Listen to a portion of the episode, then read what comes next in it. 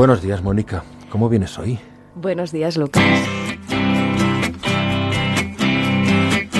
Afirmo, ¿eh? Afirmo, como siempre. Pues hoy vengo bien. Al menos eso creo. Vengo con un quiero y no puedo entre los dientes. Vengo con el cuerpo a contracorriente.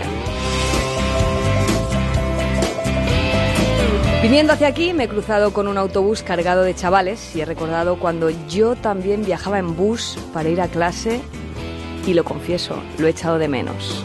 Llevas años enredada en mis manos, en mi pelo, en mi cabeza. Aquel parque con amigos, los deberes, los sábados soltando brío, las noches interminables que enlazaban con el día, las sonrisas cómplices entre amigas, los paseos al sol del domingo. ¿Por qué será que echamos más de menos lo que ya no está? ¿Por qué no echaremos de menos lo que se queda? ¿Por qué será que queremos más cuando ya se han ido? Como el imán al metal, como el abrigo al frío. No puedo. Quizá, no sé, quizá la respuesta esté en nuestra cabeza. El idiota es el único que vive en la certeza. Quizá lo fácil sería quedarse sin pensar, no pensar en lo elegido. No sé. Quizás sea simplemente que el café sabe más intenso cuando solo queda una taza. O que nuestra memoria utiliza trucos y trampas para cambiarnos la historia. Irías, pero llevas en mi casa. Quizá al lugar donde fuimos felices nunca debimos volver.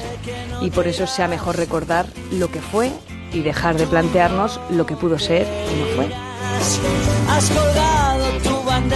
El tiempo no para, vuela, no hay marcha atrás. La próxima luna llena no será como aquella, esa que vimos reflejada aquella noche, esa que vimos por última vez en Mar de Plata.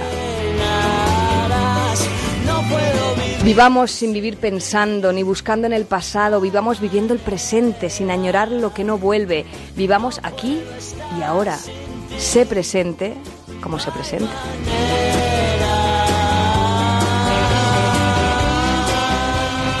Feliz fin de fiesta, Lucas. Feliz fin de semana. Feliz fin de fiesta, feliz fin de semana, Mónica. Y a usted, pues, tres cuartos de lo mismo. El lunes a partir de las seis, en Onda Cero.